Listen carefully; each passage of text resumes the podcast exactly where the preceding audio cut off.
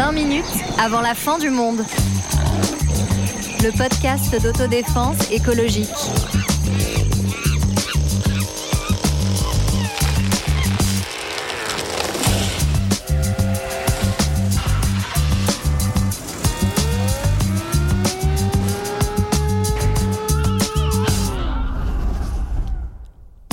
Ça fond, ça brûle, ça souffle, et on a 20 minutes avant la fin du monde. Qu'est-ce que c'est ce bazar? Pendant longtemps, on a cru qu'il était possible d'exploiter à l'infini des ressources finies, de jouir du smartphone comme de la biodiversité, des Paris-New York pour 150 euros comme des ours polaires. Partout, le monde semble nous crier que le règne de l'espèce humaine touche à sa fin. Tout est altéré. Air, sol, océan, rivière et fleuves portent la trace de deux siècles d'activité humaine. Les plus pauvres en paieront le prix le plus élevé, et c'est déjà le cas. Les scientifiques publient rapport sur rapport, Greta Thunberg va en bateau à New York, des lycéens sont dans la rue, tout est su depuis les années 70, rien ou presque rien ne change, nos vies ordinaires continuent, les titres passent, nous continuons d'aimer, de travailler, d'être occupés par nos soucis, nos plaisirs. Le monde va s'arrêter, mais il y a quand même une série à finir sur Netflix. Avec moi pour en parler aujourd'hui, Sarah Bonsoir. et Greg. Bonsoir. J'ai envie de vous poser une question simple, tranquille, pour commencer. Est-ce qu'on est vraiment foutu ou tout ça c'est juste de la, de la grosse blague Euh, moi, je pense qu'on est foutu, mais Ah. reste à savoir quand. Alors, on peut voir les, les choses de, de plusieurs façons. Il y en a certains qui disent que la crise climatique ne pourra pas être résolue, que notre système il n'est pas capable de se réguler, que l'effondrement est inévitable. Et puisqu'il est iné- inévitable, autant qu'il arrive le plus vite possible, qu'on en finisse une bonne fois pour toutes pour passer à autre chose. Alors, faut pas imaginer une fin brutale, mais plutôt une diminution de la population, une dégradation des conditions de vie, etc. etc. des Ouais, trucs ouais, réjouissants. c'est- oh, hein. C'est pas mal ça, putain. Et ensuite, il y en a certains qui pensent qu'il faut se battre, que tout n'est pas foutu, que, que c'est la nature humaine de vouloir persister dans son être, qu'il faut rester actif et prendre des initiatives parce que c'est le mouvement qui nous maintient en vie. Alors moi, je suis un petit peu entre les deux. Il y a des jours, je pense, euh, je pense qu'il faut aller le plus vite, que tout est foutu. Il y, a des, il y a- il y a des jours où je me dis, il faut qu'on se batte, il faut qu'on se batte. il Voilà, faut des jours batte. avec euh, une corde autour du cou et des jours euh, sans. Voilà.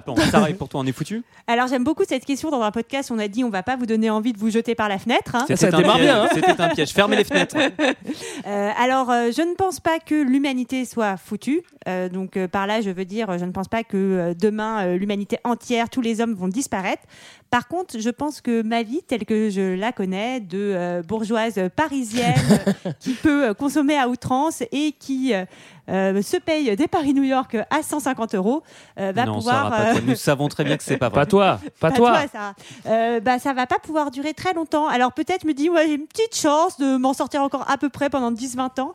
Je suis plutôt inquiète pour euh, mes, mes peut-être futurs enfants. Alors c'est ce qu'on va regarder la liste des mauvaises nouvelles. C'est un peu la météo, mais dans le mauvais sens où euh, en gros il y a que des drapeaux rouges partout qui clignotent avec des têtes de mort dessus. Donc loin de s'améliorer, ça empire très rapidement. Et ce, que- ce que j'aimerais bien qu'on essaie de comprendre, c'est que tous ces changements, en fait, ils sont très très particuliers. C'est pas juste un catalogue de nouvelles super flippantes. Il y a, il y a des spécificités, des trucs très particuliers dans ces problèmes climatiques. Oui. Sarah, t'en as un en tête? Oui, ben alors euh, il y a notamment euh, par rapport à l'urgence climatique le problème du point de basculement. En anglais, c'est- comme on, quoi cette on- est bilingue, tipping point. Oh, euh, chic. Magnifique. Euh, bah, c'est le moment où tu passes de l'état où tu peux agir à celui où tu ne peux plus rien faire. Et donc, on peut prendre euh, quelques exemples. Par exemple, euh, la montée du niveau de la mer, comme les bancs qui se fondent, la mer monte. Bah, une fois qu'elle est montée, la mer, tu peux pas te dire, oh, bah, on va la dégager, pas de problème. Donc, euh, voilà. Ou alors, euh, En 10 000 ans voilà, tout aucun souci. Ou alors, les espèces qui disparaissent, malheureusement, je ne crois pas qu'on va, faire, on va les faire revivre. On n'est pas dans Jurassic Park. Donc, voilà, c'est c'est ces petites choses-là. Et c'est vraiment une des spécificités de l'urgence climatique. Toi, Greg, tu sur le sur le climat, t'as des Ouais. T'as des, infos Non, bah, non, non. bah, Après, après, il y, a- il y a- il y a une notion aussi qui est, qui est importante, c'est euh, celle qu'on appelle euh, boucle de rétroaction. Euh, bon, alors c'est un peu compliqué comme ça, mais qu'est-ce que ça veut dire? Ben, En fait, c'est tout simplement des réactions en chaîne. C'est, on peut aussi parler d'effet domino euh, euh, pour être un peu plus parlant. Un effet du- domino, qu'est-ce que ça veut dire? Ça veut dire que euh, bah, tout va, tout va euh, s'auto-alimenter. Par exemple, on peut prendre euh, l'exemple du permafrost qui fond et qui va libérer, euh, qui va libérer des poches de gaz, qui va encore accentuer le, le réchauffement climatique.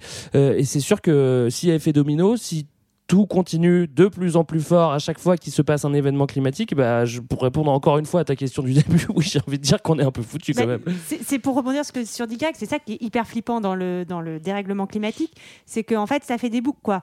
La glace fond, euh, donc euh, les rayons sont moins réfléchis, donc euh, eh ben, la Terre se réchauffe, donc la glace fond, donc les rayons sont moins réfléchis, et euh, ça, ça rend un peu fou. Et c'est pareil au niveau de la forêt amazonienne. Moi, j'ai vu qu'il y avait un rapport qui était sorti qui disait que finalement, euh, la forêt amazonienne allait passer son point de, son point de bascule, où elle allait, euh, finalement, les incendies qu'on a beaucoup vus euh, ces derniers mois allaient, euh, allaient s'auto-alimenter. Donc, en fait, c'est ça le truc qui est un peu dingue. C'est que euh, la pluie euh, qui est générée elle-même par la forêt va finir d'être, euh, ne plus être générée par la forêt. Et c'est ça qui va rendre tout ça beaucoup, euh, beaucoup plus compliqué. on on n'a pas dit le, le- le problème du gaz à effet de serre. En fait, il faut, faut se rappeler un petit peu aussi ce que c'est le, le- le gaz à effet de serre. L'effet de serre, c'est un phénomène naturel qui permet euh, à la Terre d'avoir une température euh, acceptable pour, pour vivre. On dit effet de serre parce que c'est comme dans une serre, les rayons du soleil passent à travers la couche de gaz, ils, se ré- ils réchauffent la planète, ils, ils sont réfléchis par le sol et après ils ont du mal à repartir dans l'espace, à ressortir parce qu'en fait ils sont ralentis par cette couche euh, de gaz. Le problème, c'est l'accélération de ce phénomène euh, de, de- de gaz à effet de serre, pas l'effet de serre en lui-même, qui Bah, lui est c'est- nécessaire, mais et, et en fait il y a un mot pour ça, c'est effet de serre additionnel. Et celui qui est additionnel, c'est celui qui a été créé par l'homme, c'est pas celui qui est naturel. Donc euh, c'est ça qui est, c'est ça qui est notre problème aujourd'hui. hein. Et moi, j'ai vu que l'activité euh, humaine donc produisait euh, tout ça, comme tu dis, c'est l'effet additionnel. Mais alors, du coup, on change de temps. C'est un truc qui est complètement dingue. C'est que la dernière fois que la Terre a connu une échelle, euh, une teneur en CO2 comparable, c'était il y a 3 à 5 millions d'années. Ouais. Il n'y a pas de signe de ralentissement. C'est-à-dire que là, tout d'un coup, on entre dans un monde où on n'a plus du tout euh, les bons outils. Oui, bah, c'est aussi euh, c'est la conséquence aussi de euh, 40 années où on nous a dit euh, ben, peut-être que là on va avoir un problème mais il faut faire quelque chose et on s'est dit oh pff, non franchement euh, on est bien moi je trouve qu'on est pas mal comme ça boire un petit rosé au mois de décembre ça me paraît Ouais. une perspective intéressante en terrasse. En fait, c'est comme si on matait un film depuis 40 ans dans une salle avec des gens qui nous gueulaient la fin du film et que nous, on passait notre temps à se tourner vers eux, à leur dire, mais en fait, le film se termine comment quoi? En fait, Voilà. là, on n'arrive pas à sortir de ce moment où il y a une avalanche de preuves, de documents, de citations, d'études, etc., qui nous disent, bah voilà, en fait, où on va, et on a l'impression de pas de pas vraiment y aller. Il n'y a pas finalement que ces deux problèmes, rétroaction et point de bascule. Il y a une liste d'autres mauvaises nouvelles. Alors, je pense par exemple, on parle beaucoup des guerres écologiques, on parle des guerres pour l'eau. Est-ce que la troisième guerre mondiale sera à cause à cause de, de l'eau, mais il y a aussi je sais pas, la pollution au plastique. Oui, ben, la pollution plastique, donc euh, depuis euh, les années 50, on produit des tonnes et des tonnes et des millions de tonnes de plastique, euh, dont euh, la plupart, je crois que c'est 90%, n'est pas recyclé.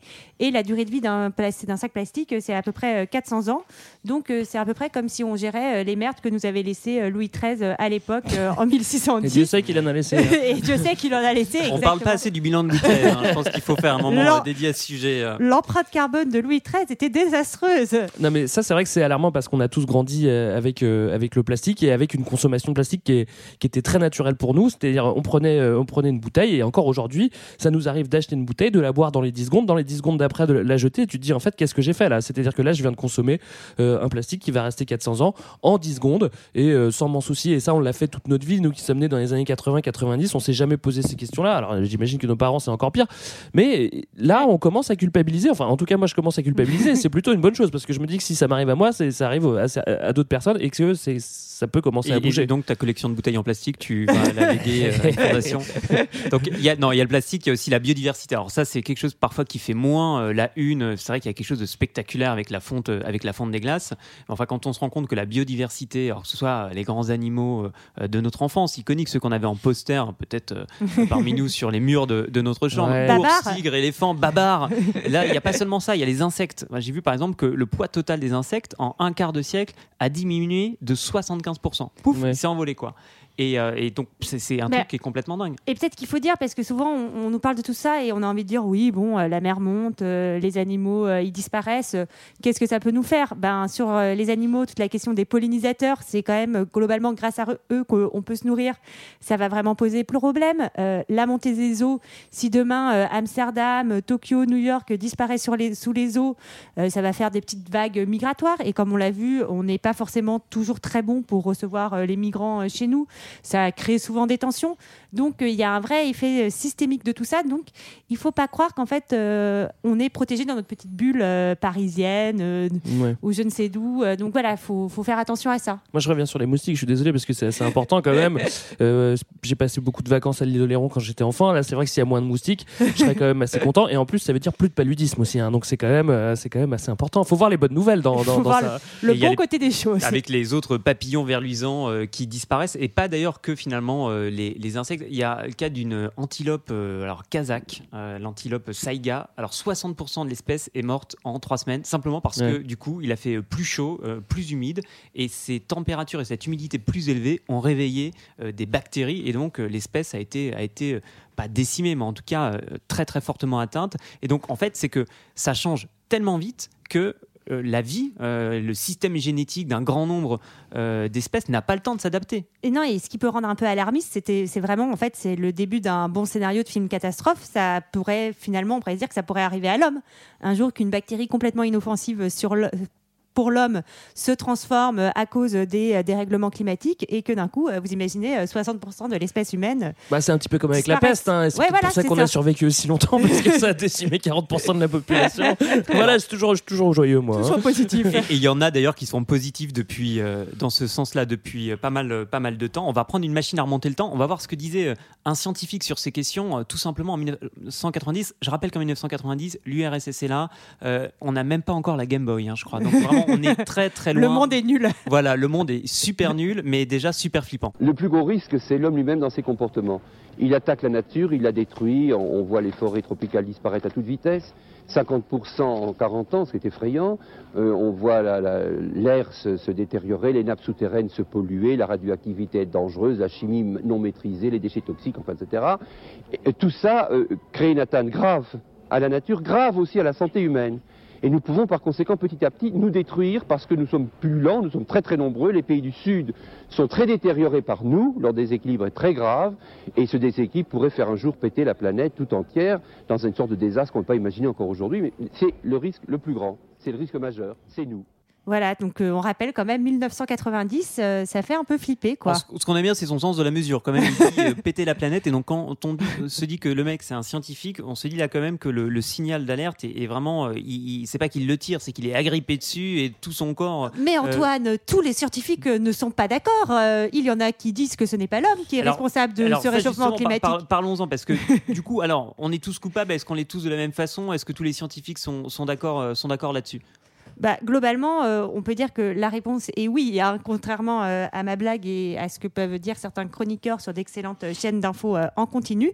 Euh, le consensus scientifique sur les effets de les- des activités humaines sur le réchauffement climatique, il est de 99,94. Alors, moi, moi, je veux bien rencontrer le, le 0,06% de, de climato Je sais pas. Bah, c'est Pascal un- Pro en fait. Ouais, Donc, tu- il est identifié. Ouais, hein. c'est le, c'est le seul être humain. Voilà. Donc, c'est- ce qui fait de lui une espèce euh, vraiment à, à protéger. hein, parce que là, comme les antilopes kazakhs, Ah bah, ça c'est vrai. hein. il, faut, il faut le garder sous le coude parce que. Non mais c'est vrai que c'est hallucinant encore aujourd'hui d'entendre euh, d'entendre des gens, ça, ça arrive, hein, qui nous disent que euh, bah, les variations de température ça, ça a toujours existé et que et que euh, on n'a pas attendu euh, la Terre a pas attendu l'humain. Euh, pourtant c'est vrai qu'aujourd'hui c'est scientifiquement prouvé et ça Oui. faut, faut, faut, faut, faut- bien le, faut bien l'insérer dans la tête des gens quand même. Il y a des variations de température naturelles qui s'étendent sur des centaines et des centaines de milliers d'années, mais l'accélération qu'on voit depuis quelques dizaines d'années, bah en fait, on aura beau dire, bah c'est quand même euh, notre faute. Alors notre, est-ce que c'est la faute de Alors tout le ouais, monde? c'est ça. C'est parce qu'en fait, quand on regarde, euh, bon, c'est d'abord euh, les pays euh, dits industriels ou développés, donc